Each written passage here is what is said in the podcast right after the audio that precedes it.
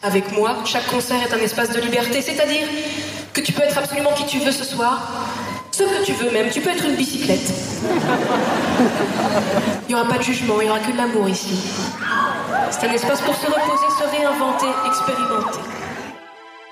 Bonjour, je suis Amandine Kahara. J'aide les créatifs et les passionnés à se faire connaître via le web et les réseaux sociaux. Je suis persuadée que tu peux être qui tu veux. Et parce que ce n'est pas évident de prendre ce chemin dans notre société, j'ai décidé de t'emmener à la rencontre de ceux qui vivent de leur passion. Aujourd'hui, je reçois l'humoriste Marine Baousson.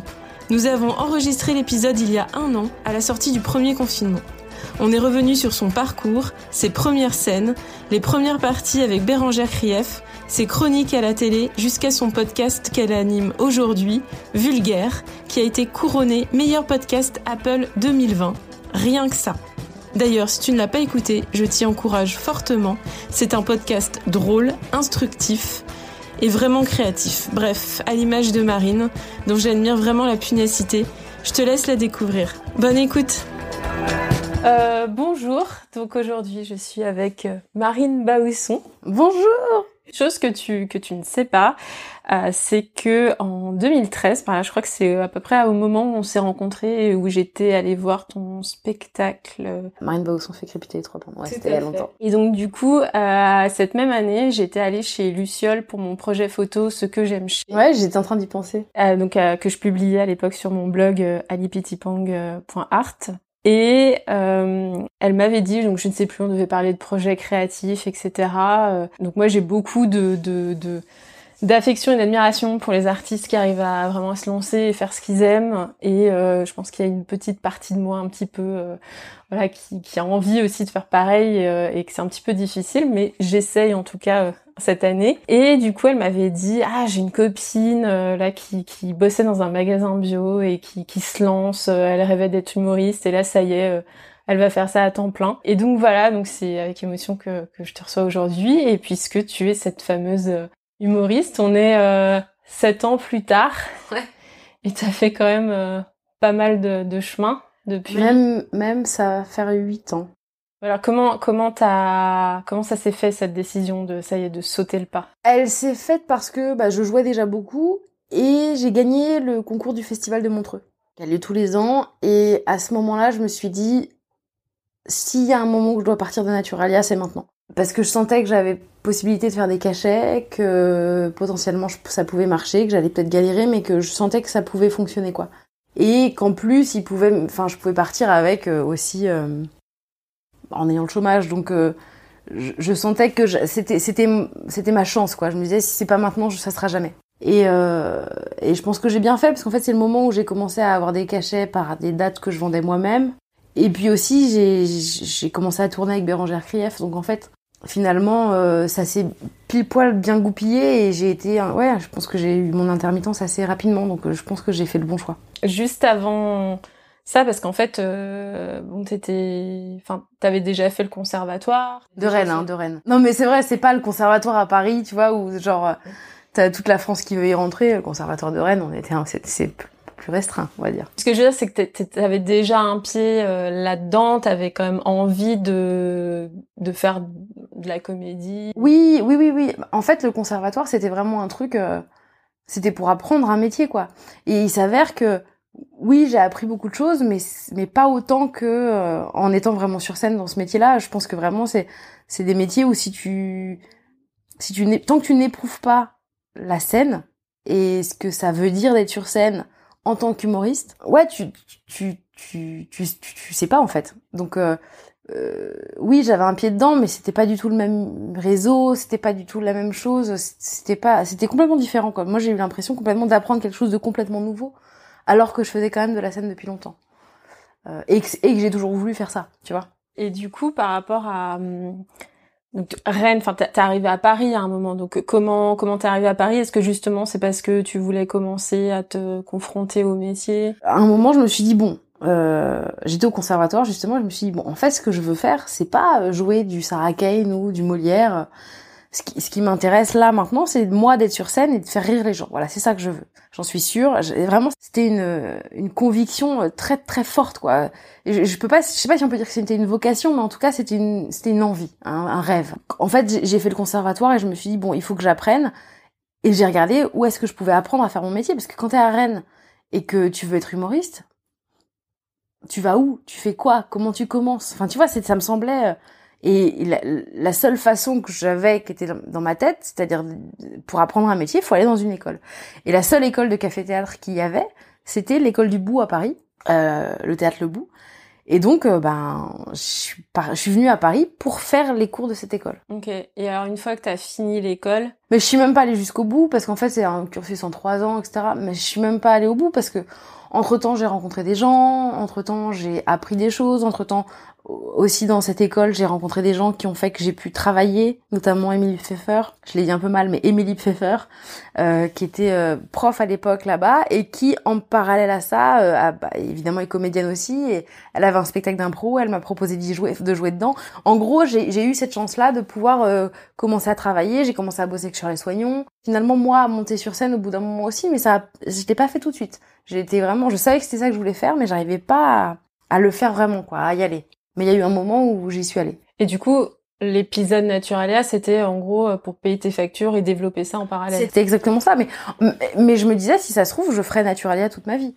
Parce qu'en fait, finalement, je suis rentrée tout de suite dans des études de théâtre, donc j'avais pas de, j'avais pas de bagage autre que que ce que je, je faisais là, et j'étais même en train de regarder euh, pour éventuellement me former, parce qu'il y a des, il y a des, des spécialisations, notamment en vendeur bio, il y a des choses très précises. Il y a une formation d'un an euh, voilà. Et moi, je m'étais dit, bah, je vais la faire pour monter en grade éventuellement.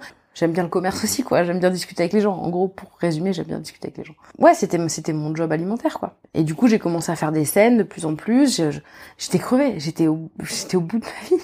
Parce qu'en fait, les horaires de Naturalia, c'est pour je sais pas s'il y a des gens qui nous écoutent et qui ne savent pas ce que c'est Naturalia, c'est une boutique bio, voilà, c'est et il y en a partout, c'est il y en a partout dans Paris, encore plus maintenant à l'époque, c'était il y a il y a 10 ans, il y en avait moins mais disons que c'était des horaires de, de boulot euh, en, de caisse en fait, je faisais de la caisse, je faisais du rangement dans le frigo, je faisais les commandes, euh, je nettoyais les enfin je, faisais tout quoi, les, les, fruits et légumes. Et donc parfois tu commences à 6 heures, parfois tu termines à 20 heures, parfois tu fais des grosses journées. Et dans ce tout ce truc là, moi après le travail que je commence à, à 6 heures ou pas, j'allais jouer le soir euh, dans des, sur des plateaux, quoi. Moi, j'admire ta, ta pugnacité, ta détermination et ta, ta persistance euh, parce que j'ai l'impression à un moment donné, voilà, tu t'es accroché, tu voulais faire le festival Avignon, je crois que tu l'as fait même deux ans. Ah, je l'ai fait six fois. Six fois. je connais le, le, le, principe, mais je me rends pas compte l'enjeu professionnel qu'il y a derrière. Et l'enjeu financier. Au-delà de, au-delà d'un enjeu professionnel, Avignon, tu loues un théâtre, euh, tu joues tous les, tous les soirs pendant 20, euh, pendant 3 semaines. Il y a plein de pros qui viennent, euh, qui dirigent des théâtres et qui viennent chercher des gens à, mettre dans leur théâtre et qui viennent faire une programmation. Donc c'est un enjeu qui est énorme parce que finalement tu peux te retrouver à, à jouer, tu peux vraiment avoir du travail grâce à ça. Mais ce travail, il vient aussi parce que toi, à un moment, tu investis dans ton propre spectacle. En tout cas, moi, n'étant pas produite, c'est moi qui mets de l'argent sur la table et qui dit, je vais aller jouer, ça va me coûter tant, parce qu'il faut la salle, c'est enfin le prix, il est énorme. Le, logement, c'est énorme Avignon. En fait, il y a 1600 spectacles par an. Il y a beaucoup beaucoup de spectacles, donc en fait, il faut trouver des spectateurs. Donc, il faut travailler tous les jours. C'est, en fait, déjà jouer tous les jours, c'est physiquement très dur. Mais jouer tous les jours en ayant cette urgence de trouver du monde, parce que sinon t'as personne dans ta salle, et que parfois tu joues devant des gens qui sont fatigués, parce qu'ils en voient 8 par jour c'est hyper crevant pour tout pour tout le monde. Et au-delà de ça donc t'as un grand enjeu financier parce qu'il faut tout payer la salle ton logement tes affiches les gens qui vont tracter pour toi euh, toi ta vie là-bas aussi qui coûte hyper cher. Et, et puis il faut payer ses cachets le régisseur enfin c'est un, un, investissement qui est énorme énorme. En fait il y a plein de compagnies qui ne vont pas au bout du, du festival parce qu'en fait ça leur coûte beaucoup trop cher. Si le, le, le spectacle ne marche pas autant partir en fait. Et, et à l'époque je me souviens donc t'avais fait des petites vidéos euh... YouTube. Qui s'appelait pas Calo je sais pas, j'avais eu cette idée de faire des vidéos et de raconter mon quotidien de là-bas et mais c'était inconscient. Enfin, je veux dire, c'était super. Hein. Je suis très contente, même j'adore les regarder. Je, suis très attendrie par, mon travail euh, à ce moment-là parce qu'en fait j'étais au bout de ma vie. J'étais super crevée et je ne faisais que travailler en fait. Et du coup, je tractais moins. Peut-être que mon spectacle était de moins bonne qualité. Je sais pas, mais en tout cas, il y avait un côté où ouais, je faisais que ça, quoi. Je tournais, je montais, je tournais, je montais, j'allais jouer. Enfin, vraiment, c'était que ça. Et pour, en plus, pour un retour, franchement, pas dingue. enfin, tu vois, c'était, mais, mais je pense que si j'avais persévéré, peut-être qu'aujourd'hui, j'aurais plus d'abonnés sur ma chaîne YouTube et tu vois, peut-être que j'aurais eu plus de, de trucs. Mais moi, si je me disais, bon, bah, si c'est pas immédiat, ça viendra jamais, quoi. Euh, du coup, ensuite, t'as fait quand même beaucoup de choses. Euh, donc tu avais ton spectacle, euh, tu as fait euh, et tu fais peut-être même encore la, la, lesbienne invisible. Oui. Tu as présenté euh, le One Match Show pendant cinq ans. Ouais. Euh, tu es parti aussi donc cinq ans en tournée avec Bérangère Krief et tu as aussi fait des chroniques à la télé. et au milieu de tout ça et de tous ces projets donc qui t'ont permis de vivre professionnellement et tout, est-ce que aussi un petit peu avec euh, ta entre guillemets crise identitaire parce que tu, tu, tu le dis souvent que tu as perdu du poids et voilà. Est-ce que au milieu de tout ça, t'étais peut-être pas un petit peu caché et que tu t'exprimais pas vraiment et que t'étais pas un peu au service aussi des autres? Bah certainement. Euh, en fait, je l'explique souvent. Euh, par exemple, avec Bérangère, euh, c'était une expérience incroyable. C'était très formateur. C'était enfin 50 de première partie avec autant de dates, autant d'endroits, autant de salles, autant de spectateurs, on est dans des endroits. Enfin, aujourd'hui, je me rends bien compte que par rapport à mon niveau de notoriété, j'ai une expérience de la scène et de grandes salles qui est quand même euh, plutôt importante parce que j'ai appris. Tu gères pas les petites salles comme des grandes salles et c'est vrai que que grâce à Bérangère, j'ai pris un professionnalisme euh, dingue et une présence, je pense, sur scène euh, dingue. Et ce qui fait aussi que quand j'arrive dans des grandes salles, j'ai pas peur. Avec la lesbienne invisible, par exemple, là sur la tournée qu'on a faite, j'ai pas fait beaucoup de salles, beaucoup de, dates. En revanche, je peux dire qu'on a fait des salles immenses. Et si j'avais pas eu tout ce que j'ai fait avec Bérangère, j'aurais pas été prête pour faire des salles de 800. Tu vois, mais là, là, ça me faisait pas peur. Je, je connaissais la routine, je savais faire. Enfin, tu vois, j'ai beaucoup appris. Mais c'est sûr qu'à un moment, je me suis rendu compte que être la première partie de Bérangère Krief me suffisait. Parce que j'étais tellement heureuse en tournée avec elle. Euh, les gens m'attendaient pas, donc en fait finalement ma pression, elle était juste euh, préparer la salle pour que les gens passent un bon moment pour Bérangère. Enfin, il y avait tout un truc de ouais, de me dire ça me suffit d'être à ma place. Sauf qu'en fait, euh, mon métier n'est pas de fait d'être le second de quelqu'un, tu vois. Même si euh, Bérangère m'a jamais traité comme ça. Et ouais, je me suis rendu compte que j'étais j'étais ok de de pas être la star en fait. Sauf que mon métier est de fait je suis toute seule sur scène, donc il faut que je sois la star. Enfin, tu vois, la star, on s'entend, mais là, en fait, par exemple, là, je lance un podcast. C'est la première fois, vraiment, que je lance quelque chose par moi-même, pour moi-même, euh, et qui ne soit pas avec en collaboration avec d'autres gens que je vais mettre eux en valeur. Là, j'ai vraiment cette sensation que je fais ce truc pour moi parce que c'est mon projet. En fait, c'était une idée que j'avais eue pour Sophie Marie Larouille à la base. Et j'en avais parlé et tout, elle m'avait dit "Ah, c'est cool comme idée et tout." Et comme je voyais qu'il se passait rien et je me disais "Mais elle est trop bien cette idée, mais pourquoi elle le fait pas? Et à un moment, je me suis dit "Mais j'ai qu'à le faire, c'est mon idée." Elle, elle m'attend pas, et puis surtout, elle m'avait rien demandé. Enfin, tu vois, Et donc je me suis dit, mais faut que je le fasse moi, faut que j'arrête de vouloir mettre, euh, donner mes idées aux, gens, quoi. Enfin, c'est dur de, ouais, je trouve ça dur de, de prendre le pouvoir parfois. J'ai vu ce, ce, podcast où tu parlais euh, euh, d'un d'un one match show par exemple euh, à trois jours euh, du Bataclan ou, ou justement peut-être qu'il y a eu une étincelle à ce moment-là et tu t'es dit bon bah voilà euh, ce que je fais ça a du sens ouais, ça a du sens parce qu'il y a quelqu'un donc qui était justement au Bataclan trois quatre jours avant et qui est venu te voir à la fin du spectacle pour te dire que bah en fait c'était la première fois que voilà elle, elle pensait plus à rien euh, qu'elle y pensait plus euh, parce qu'elle avait passé un, tellement bon moment. Est-ce qu'il y a eu d'autres moments comme ça dans, dans ta carrière comme par exemple voilà le Montreux euh, euh qui, qui ont ponctué des, des, des décisions et des, des choses des déclics chez toi? J'en ai eu un quand j'étais au conservatoire euh, où je jouais du Sarah Kane et à un moment je me suis dit pendant que je jouais je bavais je bavais je hurlais et vraiment j'ai je crois que j'ai jamais été meilleure comédienne qu'à ce moment-là. Et je me suis dit ok euh, je veux faire de l'humour. Là ça je serais pas capable. Donc en fait c'est un truc d'il y a très longtemps mais en même temps vraiment euh, c'est un truc euh, Ça, c'était un vrai déclic. Euh, ça, c'en était un autre. Ce que tu viens de citer, effectivement, cette femme juste après le Bataclan, c'était dur de monter sur scène hein, et, et, et, qui est, et, qui est, venue me dire bon, ça m'a fait du bien. Ouais, ça, je me suis, je me suis vraiment dit ok, ça a du sens. Le spectacle d'Anna Gatsby, je crois que ça m'a, je sais pas si tu l'as vu sur Netflix, c'était à l'occasion. Nanette, euh, c'est un, ça m'a fait beaucoup réfléchir à, ouais, à, comment on fait l'humour et comment et qu'est-ce qu'on représente et la place qu'on a et notre, enfin, vraiment, ça m'a fait beaucoup beaucoup réfléchir. Ça, c'est un vrai déclic. Et d'ailleurs, à la fin, un deuxième spectacle là, et au début, je me disais, ouais, bon, c'est moins bon, mais quand même, tu te prends un coup sur la tronche, quoi. Donc euh, ça, c'était c'était chouette. Je crois que de de bosser avec Océan aussi euh, et de de traîner avec lui et Sophie Marie Laroui en même temps, euh, ça, ça, ça m'a, ça m'a fait, ça m'a fait du bien aussi parce que je pense que j'ai gagné en intelligence. Enfin, vraiment, je, je, pense que je suis plus intelligente maintenant qu'avant parce que je suis plus au courant d'autres choses, quoi. Enfin, tu vois, je sais, je sais pas comment dire. Donc, ouais, c'est tout ça que je pourrais te dire. Et je pense que je pourrais te parler de juste avant le confinement aussi où je me suis dit, tu sais, ce truc où je te disais, j'ai le droit d'être la star et tout ça. Je me suis dit, pendant que je jouais, je me suis dit, c'est bon. C'est bon, j'accepte de me dire, j'y vais, euh, je le fais. Alors, je sais pas si ça aura euh, des effets concrets, mais je, pour une fois, en fait, je me sentais légitime. Vraiment. Et vraiment, j'étais dégoûtée parce que j'étais là, putain, ça y est, je me sens légitime. Et, et vraiment, j'ai fait, oh, ok, bon, c'est pas grave. Mais en même temps, le confinement, ça fait du bien aussi parce que j'écris, tu te fais d'autres trucs, tu te poses, t'as une vie normale aussi on a quand même une vie d'humoriste. Euh, enfin, moi, je suis tout le temps sur les routes, quoi. Je suis jamais là, je suis jamais chez moi. Donc euh, là, le fait de me poser, d'écrire, de de me coucher tôt. Enfin, j'étais là, oulala, 23h30. tu vois, il y avait un truc comme ça. Euh.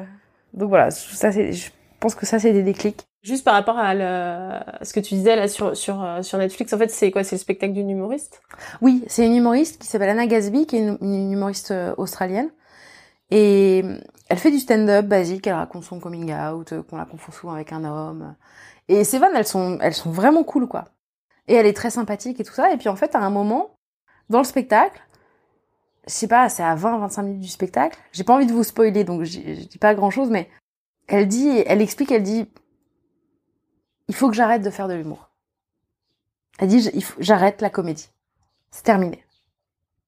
Mais on est enfin, on est dans la plus grande salle en Australie, on est à 20, minutes de spectacle, qu'est-ce qui va se passer? Enfin, tu vois, il y a un truc de... Elle dit stop, elle dit, a une stop comédie, et tu fais putain, ok. Et là, elle bascule et elle parle, elle parle d'elle, elle parle de l'art, elle parle de la société, elle parle euh, des hommes et des femmes et, de, l'homophobie et et de la maladie mentale. Enfin, elle parle de tellement de sujets avec une telle intelligence et elle quitte la scène et, tu pleures et tu enfin je sais pas comment dire tu ris tu pleures c'est c'est un spectacle incroyable. Il est incroyable. Elle est très très forte quoi. Elle est vraiment très forte. Euh, mais je me retrouve beaucoup dans justement de, le fait que qui on est aujourd'hui est une somme d'expérience est une somme de persévérance et aussi enfin d'erreurs qu'on fait. Comme tu dis bah voilà tu as eu un sentiment à un moment donné euh, au conservatoire qui t'a fait penser que ah bah non finalement je vais prendre cette direction et pas celle-là. Peut-être que dans quelques années euh, tu vas faire un truc et enfin tu seras connu du, du grand public. Et les gens vont avoir l'impression que t'es nouvelle alors qu'en fait ça fait dix ans euh, voilà que t'es dans le métier. Et je t'entendais te dire dans un autre podcast moi je, je dis plus souvent oui que non pour euh, bah voilà que parce que t'as ce truc là de, des expériences euh, voilà enfin un peu cette philosophie de, de vie. Ouais j'essaye de dire oui à, à, plein de choses sauf si maintenant sauf si je le sens plus quoi. Si si si j'ai un mauvais feeling j'y vais plus. Mais quand même euh, j'essaye de dire oui à tout parce que finalement tu sais jamais où ça t'amène. Tu sais jamais ce que ça va créer tu rencontres un truc tu, vois tu vas tu tires un fil et tu vois où ça t'amène quoi. Mais mais mais je suis d'accord avec toi sur le côté j'ai vraiment l'impression que c'est vraiment des trucs de choix. Et encore une fois tu vois on parlait du je te disais le confinement ça m'a fait du bien de me poser. Je me suis dit mais en fait est-ce que je me suis pas trompée tout ce temps? Est-ce que j'aurais pas fait est-ce que j'aurais pas mieux fait d'avoir une vie euh, plus cadrée euh, euh tu vois j'aurais une baraque en Bretagne, j'aurai un prêt sur le dos, une voiture, des enfants. Enfin, tu vois, il y a un truc où je me suis dit, peut-être que je me suis trompée, quoi. Finalement, peut-être que je... et, et je suis, je suis pas sûre que je serais moins, moins malheureuse ou plus heureuse ou moins heureuse. Je sais pas, tu m'as comprise? Oui. Mmh, cool.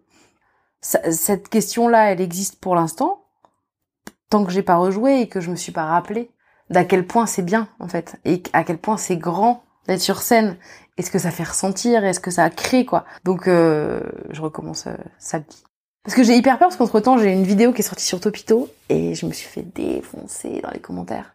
Et j'ai vraiment reçu beaucoup de messages méchants. Et c'était quoi cette vidéo? Rien, c'est une vidéo où je raconte un truc, un truc de cul qui m'est arrivé, un date euh, horrible avec un mec. Euh, et, et j'ai dit au début, voilà, je suis lesbienne et j'ai couché avec un mec pour, pour vérifier. Et, et, je raconte ça et je dis que c'est bête, que ma réaction elle est bête, etc. Et j'ai reçu un nombre de messages. Alors il y a 40 000 likes sur la vidéo, mais t'as 1000 euh, commentaires de savoir si oui ou non je suis super, quoi. Ou si je suis une merde. En fait, en l'occurrence, plutôt que je suis une merde. Et donc du coup, moi, j'ai reçu ça avec... Je savais que ça existait. Mais quand ça te concerne, c'était une telle violence. Tous les matins, je me réveille avec un message méchant. Euh, c'est trop de violence, quoi. Moi, je fais pas ça pour tout ça, en fait. Je comprends qu'on puisse ne pas aimer mon travail. Euh, moi, j'aime pas le travail de tout le monde non plus. Mais d'un coup, toute cette violence, c'était, pouah, j'étais pas prête. Et puis surtout, c'est reparti. Ça y est, c'est fini là. C'est venu, ça a duré euh, dix jours et c'est fini. Et donc c'est très, enfin c'est très troublant quoi. Parce que se relever d'un bide, c'est quelque chose, tu vois ça m'arrive de que ça ne passe pas ou que je sois pas contente de ce que j'ai fait ou ça m'arrive, c'est mon travail. Ça arrive des gens qui disent pas drôle ou je m'en fous, tu vois, quand c'est pas méchant. Tu vois, quelqu'un enfin quelqu'un qui me dit que ce que je fais c'est pas drôle euh, et, que, et, que je me crois humoriste, bon bah je vais dire vraiment c'est mon métier, ça fait ça fait dix ans que je fais ça. J'en vis, j'ai moi j'ai plus de problème à dire que je suis humoriste. Au début vraiment c'était compliqué pour moi parce que je trouvais que c'était prétentieux, que maintenant en fait en vrai, c'est comme ça que je gagne ma vie. C'est comme ça, comme dit Yacine Bellous, euh, ses habits, je les ai payés avec des blagues en fait. Donc en fait, bah, je suis humoriste. Vous me trouvez peut-être pas drôle, mais dans les faits, je suis rémunérée pour faire ça. Donc euh, en fait, euh, on va pas dire à un comptable, euh, hmm, j'aime pas trop comment tu fais ton addition. Mon avis, t'es pas comptable. Bah si, en fait, t'es comptable. Donc voilà, moi, on peut pas aimer mes, mes vannes, mais dans les faits, c'est quand même mon métier. Et la violence que j'ai que j'ai reçue, elle n'existerait pas dans la vraie vie. Elle n'existe pas dans la vraie vie. À la fin du spectacle, n'y a pas des gens qui m'attendent pour me dire t'es une merde, t'es grosse, t'es moche, euh, ce que tu fais, et puis surtout t'es grosse, je m'en fous en fait.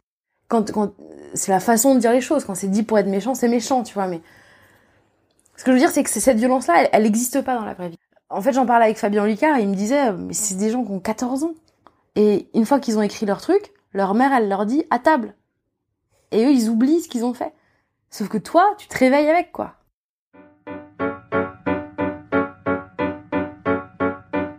Quand j'aurai tout navigué sur mon vaisseau fatigué, que j'aurai rompu le mât, sous le ciel trop bas, plus rien ne me fera mal.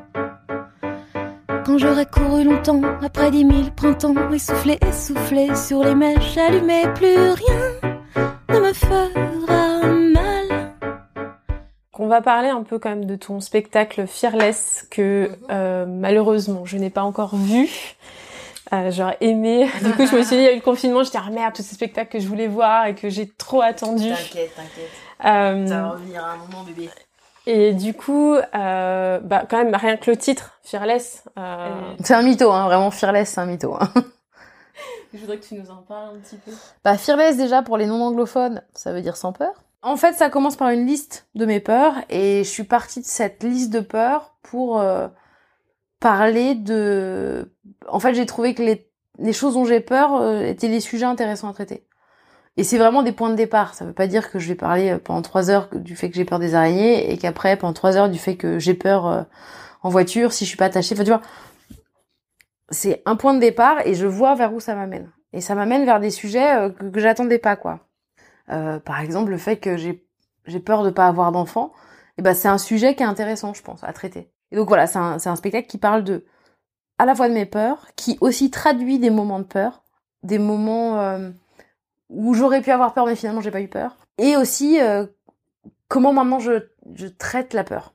À partir du moment où j'ai compris que j'avais tout le temps peur, qu'est-ce que j'en fais? Comment faire? Euh, En tout cas, si les gens veulent venir voir ce spectacle un jour, ils se rendront compte que c'est pas du développement personnel comme cette interview. Donc, c'est quand même drôle. Euh, j'ai un petit mot sur euh, les chroniques télé, parce que c'est vrai que je, je, je tu n'es pas la seule humoriste que je vois euh, popper dans, dans ma télé. Et, euh, donc je me dis c'est peut-être vraiment une, une, opportunité et de visibilité et de boulot pour pour les humoristes. Et je voulais aussi savoir bah, déjà un si tu ressens ça et deux comment toi t'as vécu cette expérience, si t'as envie de, de refaire ça? Alors moi j'ai fait deux trucs différents à la télé. J'ai fait l'envoyé très très spécial euh, sur dans l'émission d'Amanda. Alors en fait c'est un truc qui a duré un an sur France 2 l'après-midi et qui a pas vraiment marché. Donc en fait ils ont pas remis le truc. Mais moi je partais avec ma caméra et, euh, et j'étais vraiment toute seule et, et je partais et je partais dans les endroits genre je suis allée au musée Grévin toute seule. Là pour le coup j'avais un il y avait deux personnes avec moi mais enfin j'étais quand même toute seule dans le musée Grévin hyper flippant. Euh, je suis allée euh, dans les coulisses, je suis allée avec Résiste, avec l'équipe de Résiste, j'ai pris le car et je suis allée sur scène et tout ça pendant la, enfin c'était incroyable. Enfin donc voilà, donc j'ai fait des trucs cool, ça c'était marrant euh, pendant un an, donc ça c'était cool et ah, et aussi j'ai fait dans la première année de Je t'aime etc. Donc l'émission de Daphné Burki qui est l'après-midi, je racontais des histoires d'amour de gens célèbres. Euh, Pierre et Marie Curie, euh, Marion, Marion euh, Cotillard, Guillaume Canet, euh, Stéphie Graff et André Agassi, voilà, et Léo Obama, voilà, je racontais des, des, histoires comme ça. Et moi, ça m'a beaucoup plu. J'ai vraiment adoré. c'était c'était du boulot, mais c'était beaucoup de travail. En fait, moi, j'étais moins à l'aise dans la chronique. Enfin, enfin, non, j'étais à l'aise dans, dans mon passage. J'étais moins à l'aise dans ce qu'il y avait autour, c'est-à-dire d'être autour de la table et donner mon avis sur les sextoys. J'avais beaucoup de mal parce que J'étais là qu'une fois par semaine. Les autres, ils étaient là tout le temps. C'est quand même impressionnant quand tu te retrouves face à Daphné Burki, Caroline Diamant. Euh, c'est faut faut y aller quoi. Et euh, et, j'ai en fait, je pense qu'assez vite, j'ai fait le tour en fait de la chronique. Et en plus, c'est arrivé à un moment où France 2 euh, a réduit les budgets. Et donc en fait, ils m'ont dit on n'a rien à te reprocher. Mais en fait, on on a besoin de quelqu'un qui soit plus réactif sur le plateau. Et je comprenais parce qu'en fait, la personne qui a été embauchée après moi, c'était Manoukian. Enfin, tu vois, il y avait un truc, voilà. Et après, sur le côté chronique, euh, ma chronique en elle-même, moi, j'étais très contente de la faire et ça, se passait bien. Et, et, euh, c'était hallucinant parce que Daphné Burki, elle, elle était, c'est une incroyable chef d'équipe. Enfin, vraiment, moi, j'ai été bluffée par son boulot. Enfin, par son. Un jour, euh, j'arrive, il est tard, ils ont tourné toute la journée. Et je la vois, elle est fatiguée, quoi. Elle se tient au mur, elle est claquée. Je dis, ça va, Daphné? Elle me dit, un peu fatiguée. Et je monte sur le plateau, moi, c'était en galère, enfin, on était en galère, moi, on, était en retard, enfin, on était en avance, du coup, moi, j'étais en retard, parce qu'en fait, je suis arrivée à l'heure, mais eux, comme ils étaient en avance, bah, du coup, j'étais en retard. Du coup, je suis montée sur le plateau, j'avais pas mon rouge à lèvres, euh, je savais pas où je devais aller, enfin, tout était compliqué. C'était une nouvelle formule, justement, où on m'essayait juste moi qui venais comme ça. Et et à ce moment-là, la seule chose qui a fait que ça s'est bien passé, c'est que Daphné, elle m'a porté par son regard, quoi. Enfin, il y avait un truc où vraiment elle était... Et donc j'avais été bluffée par ça. Et moi, j'adore, euh, l'exercice de la télé. Vraiment, j'adore ça. Et je, sais pas si c'est un passage obligé, hein, je pense pas. C'est une occasion de, d'exister, de, travailler, d'avoir des cachets, de... et puis d'écrire aussi. Je pense que c'est important euh, de s'exercer sur un exercice euh, précis, tu vois. Moi, ça, ça me plaît beaucoup. J'aimerais bien le faire. C'est que moi j'avais vu les tes, justement tes euh, tes petits reportages euh, avec euh, Amanda là et euh, je me souviens mais je enfin bon, peut-être une part de moi était un petit peu jalouse parce que je trouvais que tu avais des expériences. Tu as rencontré M Pokora Moi aussi. Ah bon alors ça. Puis moi sûrement toi plus que moi. Parce que vraiment moi je lui ai fait bonjour, je viens de la part d'Amanda. Je l'ai vu quand je travaillais à M6 euh, et qu'il avait fait à l'état sauvage avec Mike Horn et donc je lui ai demandé de tourner euh, deux trois petites vidéos pour les réseaux sociaux donc ça a été très euh, rapide aussi. Mais quand même, en fait ce qui était incroyable en ce moment c'est que je me suis retrouvée à la dédicace, la seule dédicace de la sortie de l'album de M. Pokora sur Claude François. Et c'était à la FNAC. C'était tellement génial. Franchement, c'était incroyable parce qu'en fait, c'était que des gamines qui hurlaient et des meufs parfois qui n'étaient pas du tout gamines. Il y avait des meufs qui venaient de Bruxelles qui avaient dormi devant la Fnac. Enfin, c'était la folie, quoi. Et moi, donc, j'avais un pass où j'avais le droit d'aller partout. Je, rentrais dans la queue, je ressortais. Enfin, Et vraiment, c'était tellement marrant. Il y a vraiment une gamine qui me dit, euh, moi je suis hyper contente de le rencontrer. Je dis, tu vas pleurer Elle m'a dit, non, je vais pas pleurer. Et là, on entend, ah Et elle se retourne, elle fait, il y a Soso C'était son meilleur pote. Il y a Soso Et elle pleure. Et j'étais là, mais c'est tellement magique. Juste le meilleur ami de M. Pokorapa, c'est... C'était trop marrant. J'ai adoré. C'était dans un reportage sur les Beatles. Tu sais, les trucs où tu vois les filles qui, qui peuvent... Ben, ça m'a fait ça à ça. Et tu sais où? À Hélène. J'ai fait Hélène Rollès à l'Olympia. C'était incroyable. Les gens... T'es en 92, hein. Enfin, je veux dire, t'es vraiment en 92. Moi, je pensais qu'il y aurait des gens qui seraient là un peu pour le second degré, mais pas du tout. Les gens, ils étaient hyper sérieux. Et elle rentre sur scène et les gens lui lancent des nounours, des roses. C'était incroyable. Il y avait un truc qui était fou, c'est qu'elle avait des standing ovations au milieu de chansons. Elle commence une fille, ça le cœur, et, et toute la, salle chante avec elle. Et à un moment dans la chanson, tu sais pas pourquoi, ça fait deux minutes qu'elle chante, tout le monde se lève. C'est c'est incroyable, c'était incroyable à vivre. Et ce qui était fou, c'est que j'en ai fait quand même des sorties d'Olympia. Enfin, tu vois, j'ai plusieurs copains qui l'ont fait et tout. Enfin, j'y suis déjà allée, tu vois, dans les coulisses. Et je sors de l'Olympia. Il y a toujours des gens qui attendent pour signer. J'ouvre la porte, mais ça hurle. Et après, les gens voient que c'est moi et qu'ils me connaissent pas, et vraiment, ça fait, ah, oh, oh. T'as Lali qui sort, et là, ça hurle, elle sort en courant, avec un garde du corps. Elle rentre dans une bagnole blindée, enfin, dans une bagnole vitre noire. Les gens courent après la voiture. C'est hallucinant.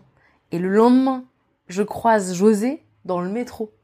C'était fou de voir à ce moment-là, comme c'était leur public en particulier, l'émeute. Mais c'était hallucinant. Hallucinant. T'es en 92. C'est fou. moi, je souris et tout pour Hélène Rollès parce que moi, j'étais très, très fan quand j'étais plus jeune. Forcément, c'était ma génération. Mais, euh, mais il y a eu un truc où, moi, je pense que si je suis venue à Paris aussi, je rêvais de toutes les nuits quand même. C'était l'enfer de? De bah d'Hélène et les garçons d'aller dans les studios de tu vois et euh, mais j'avais surtout aimé Premier baiser avant. Et d'ailleurs dans, ma, cour d'école juste avant qu'Hélène garçons sortent je voulais faire signer une pétition parce que je voulais pas qu'il y ait Hélène et les garçons à la place de Premier baiser. C'est drôle. Et là il y a eu un spectacle l'année dernière qui s'appelait Dernier baiser euh, oui, euh, avec euh, euh, Magali Madison et euh, Anthony Dupré. Et du coup, j'ai quand même attendu pour faire... Euh, parce que moi, je voulais voir personne, mais elle, en fait, si je souris avec les dents... Attention, l'anecdote qui est, qui est nulle. Parce que quand j'étais petite, tu vois, moi, je souriais toute timide comme ça. Et en fait, elle, sur les photos, elle avait un sourire bright, magnifique. Et en fait, c'est elle qui m'a donné envie de sourire vraiment... Euh, avec les dents. Ah, c'est drôle, mais faut lui dire. Tu lui as dit Bah, je... non, j'ai pas dit ça. J'ai juste dit qu'elle avait un sourire magnifique et, euh, et du coup, j'ai voulu ma photo avec elle. Et je te jure qu'après, quand je suis partie, j'ai eu envie de pleurer. Alors que pourtant, mais je pense, tu sais, quand, enfin voilà, c'est la petite fille en moi de 12 ans, tu sais. Bah, moi, Spice Girls, hein. Je vais pas, je vais pas te, pas te la faire à l'envers, hein. J'ai compris, hein. tu les avais déjà vus en concert? Oui, l'année dernière. Mais tu les avais jamais vus avant? Jamais. C'était mon rêve. Moi, mon but dans la vie, c'est d'être suffisamment connue, d'accord? Pour qu'un jour, quand elles vont venir faire un concert en France, soit une évidence pour toutes les maisons de disques que je suis la star à inviter. D'accord? En VIP. Pour les rencontrer. Voilà, c'est ça mon but dans la vie. Je veux voir les Space Girls. Je veux les revoir. C'était incroyable leur concert. Euh, bon, on va quand même passer à la partie euh, réseaux sociaux. Est-ce que c'est euh, parce que tu as fait ce livre Boobs and the Gang avec Bérangère Krief que tu es si bonne sur Instagram? Alors, je ne me trouve pas bonne sur Instagram, donc je vais te répondre non. J'ai fait un livre avec Bérangère Krief sur. On, avait, un faux blog, enfin, on avait l'Instagram d'un blog qui n'existe pas. Et, on en a fait un livre. Il y a, voilà, Flowfly in the Sky, euh, qui est notre éditrice, qui nous a contacté, qui nous a dit bah voilà, on aimerait bien faire un livre, et nous était là, ok. on l'a fait. Mais euh, on, était, on était surprise, quoi, voilà, et mais non, moi je me trouve pas bonne sur les réseaux sociaux. Euh. C'est quoi être bon sur les réseaux sociaux? Donc, être bon sur Instagram, c'est avoir une cohérence, au moins au niveau du message, euh, éventuellement quand même aussi graphique. C'est communiquer régulièrement, au bon moment, par rapport à ton actualité. Et aussi euh, meubler, créer du contenu, justement quand tu n'as pas d'actu. Et ça, moi, par exemple, c'est quelque chose que je trouve que tu fais très bien. Alors peut-être qu'il y a une cohérence graphique à avoir, mais en même temps, enfin, il y a des moments tu, tu crées des visuels, pour annoncer euh, tes spectacles avec beaucoup d'humour et tout. Et moi, où je trouve que t'es très forte, euh, ben, de toute façon, de tout ce dont on a parlé, c'est création de contenu. Enfin, je veux dire, et moi, tu, là où euh, tu m'as euh, bluffé, je pense qu'en fait, c'est la somme de, de, de, tout ton travail, de toutes tes années que je suis, de près ou de loin. Et alors, le calendrier de l'avant, là, au mois de décembre, eh, j'ai fait, ah bah, pff, voilà. Putain, mais tu sais que ça n'a pas marché. Hein. Ça n'a pas eu beaucoup de vues, ça n'a pas eu beaucoup, enfin, ça n'a pas eu une visibilité euh, plus grande que euh, ma communauté déjà. Et ça t'a plu alors, le calendrier de l'avant? Bah oui, moi j'ai déjà, bah, on parlait de graphisme, il y a quand même la créa qui était faite où il y avait une cover sur chaque jour pour que à la fin ça fasse écrit le vrai le calendrier de l'avant euh, voilà de Marine Bausson. Ça, ça c'est Mélodie Leblond. Elle a été merveilleuse là-dessus. Après quand même euh, chaque jour il y avait des contenus en relation avec Noël, euh, une recette, euh, des cadeaux, des idées de cadeaux, des chansons. Euh, et, et puis bah c'était dense quoi parce que c'était du vrai contenu euh, avec des invités, avec des gens. En plus, euh, il y avait la grève des transports. Ça a été une galère, je te raconte pas. Et en fait, je devais le faire avec quelqu'un, euh, avec une fille qui je bosse d'habitude pour monter et, enregistrer des trucs. Et en fait, elle a perdu sa maman. Et elle, elle avait tout le matos. Enfin, ça devait être en fait beaucoup plus pro. Je me suis retrouvée à faire comme à Avignon à l'époque, c'est-à-dire à dire, je sors ça, mais il faut que je filme. J'ai pas le matos faut que je monte, je j'ai pas le matos pour monter et il faut que je sorte ça tous les jours. J'ai pas dormi. Le mois de décembre, j'ai pas dormi. Il y a un jour où j'ai eu une galère et j'ai dû trouver un truc sur le moment et, ça fait ma vidéo préférée de tout le de tout le truc qui est la vidéo euh, pseudo combini enfin tu vois où je suis la mère Noël qui à qui on fait le je l'adore celle-là. J'ai trop dégoûté qu'elle ait pas plus tourné. Mais c'est cool si ça t'a plu, je suis contente. Ah bah oui, mais moi je je trouve que puis du coup tu tu prends la place aussi, c'est-à-dire que bah euh, tu vois même là comme ton podcast, c'est cool, tu te dises bah vas-y je le fais, c'est que t'attends pas euh, bah qu'on autant bah voilà euh, le reste du temps euh, tu fais quand même plein de choses, mais là t'as pas attendu d'avoir une tribune, t'as une idée, t'en as envie et et tu le fais quoi. Et je pense que ça, le j'ai une idée, je le fais, ça vient aussi du fait qu'à Noël, bah en fait je me suis rendu compte que si tu, enfin que que je pouvais faire ce que je voulais en fait et que Enfin, faut se lancer, quoi. Tu, tu, tu, dis que tu te trouves pas bonne sur les réseaux sociaux Bah, parce que déjà, j'ai pas tellement de régularité. Tu vois, à part là, où d'un coup, j'ai fait euh, calendrier de l'avant, ok. Et après, c'était fini, tu vois. Genre, ouais, beaucoup d'activités. Pas d'activités. Que je, je j'ai du mal à, à voir à quel moment s'arrête l'égocentrisme et à quel, à quel moment euh, commence le vrai contenu. Je pense que je peux beaucoup, enfin, je pourrais faire beaucoup mieux j'ai l'impression de pas avoir de contenu intéressant, de pas, tu vois. Bah après, euh, peut-être que tu pourrais prendre du recul et retravailler un petit peu sur le, le, le, long cours, mais globalement, moi je trouve que quand même tu fais le, le, job dans le sens où, comme je te dis, t'as des fois t'as des, ne serait-ce que Boobs and the Gang, bah, je veux dire, vous avez un, un compte Instagram, ok, c'était parti d'un truc un peu drôle, un petit peu humoristique, mais bah enfin voilà, c'est du contenu qui existe, qui est drôle, euh, qui fait aussi un petit peu votre promo. Euh, donc ces choses-là, bah voilà, euh, créer du contenu exclusivement pour les réseaux sociaux, déjà c'est une vraie force, je trouve que tu l'as. Et après, ben aussi quand t'as de l'actu, enfin on le sait quoi. Et, et, et ça c'est pareil, tout, le monde ne le fait pas. Puis en plus voilà, tu bah, t'essayes, euh, peut-être que t'as pas voilà toujours des visuels, mais je te dis, t'essaies toujours de trouver quand même un, truc un peu fun et que t'as un petit peu les, codes d'internet quoi. Oui oui oui. Mais Boobs and the Gang en fait c'était facile. Pour moi c'était Boobs and the Gang c'était tellement simple. Mais parce qu'on était deux et parce que j'étais derrière Bérangère. En fait euh, pour moi en fait on avait déjà la notoriété de Bérangère et l'amour du public pour Bérangère et et avec Bérange, comment ça fonctionnait, c'est qu'en général, c'est moi qui avais l'idée. C'est moi qui trouvais comment filmer les trucs et tout. Et après, Bérangère, elle venait rajouter son truc en plus. Et donc, en fait, ensemble, ça faisait un... Enfin, on, se connaît très bien, donc en fait, on a un regard, on sait ce qu'on pense. Enfin, il y a un truc où... Et donc, du coup, ça va très vite. Et donc, c'était facile, parce qu'en fait, on s'en foutait. On s'en foutait. On a... Bérangère, elle en avait pas besoin. Ça l'amusait juste moi j'en avais un peu plus besoin parce qu'en fait finalement ça m'a quand même fait une belle une belle lumière aussi tu vois de faire un bouquin avec Bérangère et tout et en fait au final quand ça a commencé à devenir un peu plus euh, bah pro dans le sens où euh, on avait un bouquin à promouvoir, on avait des trucs à promouvoir. Bah on a arrêté parce qu'en fait ça nous a enfin c'était plus aussi spontané quoi. Et puis aussi on se voyait moins dans le sens enfin parce que la tournée de Bérangère s'était arrêtée, qu'il y a eu enfin tu vois, l'été, machin, la vie qui a, qui a continué. Puis bah, bah quel souvenir t'as justement de toutes ces rencontres? Parce que vous avez interviewé pas mal de, grosses blogueuses et tout. Euh, Qu'est-ce que t'en gardes? Euh, Je pense que en fait, ce qui m'a le plus surprise euh, dans tout ce qu'on a fait avec Bérangère et dans, dans ces rencontres-là qu'on a eues, c'est de voir à quel point les images étaient différentes de la réalité. Ou en tout cas, à quel point on pouvait travailler une image. À quel point j'ai été surprise parfois des gens que je rencontrais, parce que l'image qu'elles me renvoyaient n'était pas celle que j'avais. Euh, et à quel point euh, bah, déjà elles étaient toutes sympas. Enfin franchement, d'accepter d'apparaître dans ce blog, enfin dans, ce bouquin là, de faire des, des vidéos avec nous, enfin c'était dingue quoi. Enfin franchement c'était, on a eu beaucoup de chance avec Bérangère. Lisa Gachet, euh, c'est quel... enfin c'est quelqu'un après en plus avec qui j'ai travaillé puisqu'elle a fait, euh, c'est elle qui a fait la direction artistique de mon affiche. Enfin, Lisa, elle est très timide.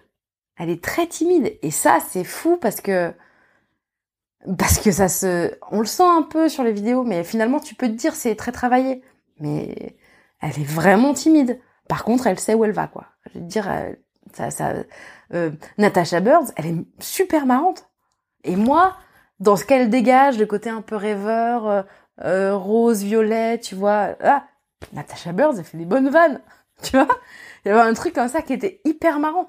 Zoé Bassetto, j'ai adoré aussi parce que, en fait, j'adore voir à quel point elle est classe. elle est trop marrante aussi. Toutes ces femmes, elles ont senti qu'on voyait que c'était vraiment... Euh, on est très respectueuse. Enfin. D'autant qu'en plus, en se moquant un peu de tout ça, avec Bérangère, on, on, enfin, on le faisait le boulot en fait. Faire des photos, réfléchir à, tout. En fait, on faisait exactement la même chose. Et donc, on était très consciente d'à quel point euh, c'était, euh, enfin, à quel point euh, c'est dur c'est un vrai métier. C'est pas les gens ils ont l'impression qu'elles prennent trois photos avec leur mec. Putain, faut tellement, enfin c'est beaucoup de boulot quoi. Et donc nous on le faisait aussi. Je pense que et puis surtout on a, j'espère qu'on n'a pas fait de moqueries méchantes. Enfin vraiment, c'était pas du tout notre but. Nous notre but c'était de rigoler, de jouer des codes, mais pas de, nous pas de nous moquer de ces femmes là quoi. Vraiment pas. Tu disais que parce que j'ai l'impression que tu t'entoures quand même de, de, de, pas mal de gens dans, dans, dans, ta communication. Là, que tu me disais par exemple que pour ton podcast vulgaire, t'as fait appel à, à, une graphiste. À Juliette Poney, l'illustratrice, elle est merveilleuse, ouais. Et euh... allez sur Juliette Poney qui est tellement talentueuse. Euh, comment euh, comment ça se passe euh, t'as comme finalement? Donc les réseaux sociaux t'es un petit peu toute seule mais après enfin il y a des il y a des tu t'entoures aussi de, de, personnes et de comme là tu me disais pour l'affiche euh. en fait euh, je pense que j'ai un truc c'est que j'aime bien le talent des autres et et l'avantage de enfin j'ai de la chance quoi. Mélodie Leblond j'aime beaucoup ce qu'elle fait et j'ai eu la chance de la rencontrer et de dire euh, j'adore ce qu'elle fait. Est-ce que on pourrait pas enfin est-ce que on pourrait pas lui demander de faire l'affiche de la lesbienne invisible? Et la prod a dit bah oui carrément. Enfin en tout cas j'ai cette chance comme ça d'avoir des gens autour de moi qui sont d'accord de travailler avec moi. Donc euh, moi je me sens extrêmement chanceuse. Enfin Juliette elle arrête pas de me dire bon arrête de me dire merci et Bosson tu vois, elle fait les illustrations de mon podcast et elle me dit bon, allez, on va à l'essentiel. Je suis là, oui, mais c'est important pour moi de dire merci parce que je, je suis tellement reconnaissante de l'univers qu'elle donne à mon travail aussi, de ce qu'elle apporte. C'est tellement riche, quoi. J'aime bien quand c'est joli. J'aime bien quand c'est chic. J'aime bien quand ça, quand ça pète, quoi. Tu vois, quand ça, je trouve que c'est déjà une grosse partie du boulot quand t'as réussi à faire quelque chose de beau, quoi. Et qu'est-ce que ça t'apporte euh, les réseaux sociaux au quotidien? Ça me soutient au quotidien. Euh, après, j'ai pas, j'ai pas non plus un rapport avec les, avec les gens euh, qui est très euh, intime. Je, j'ai pas l'impression d'être intime avec les gens. Alors j'ai plein de mes copines qui me disent, bah oui, je sais où t'étais parce que tu, tu dis tout sur Instagram, mais c'est pas vrai du tout en fait. Je, je partage parfois pas du tout et parfois beaucoup, mais malgré tout pas grand chose de personnel. Enfin, tu vois, enfin de personnel. Si, ça m'arrive, mais ouais, j'ai pas un rapport. Enfin, tu vois ça arrive parfois que des gens viennent me demander des conseils.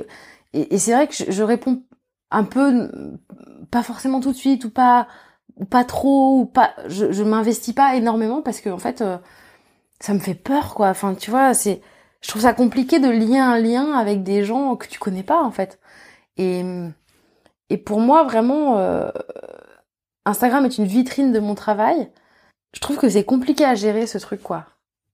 De, de rapport aux gens. Et, et après, moi, je m'en sers aussi comme, euh, voilà, je suis les gens que j'aime. Il m'arrive d'en rencontrer. Euh, Mélodie Leblond, Juliette Ponnet, dont je te parlais tout à l'heure, avec qui je travaille souvent, je les ai rencontrés par Instagram. Euh, Est-ce que tu as un conseil pour les gens qui veulent se lancer et faire ce qu'ils ont envie de faire? Euh, Bah faites-le.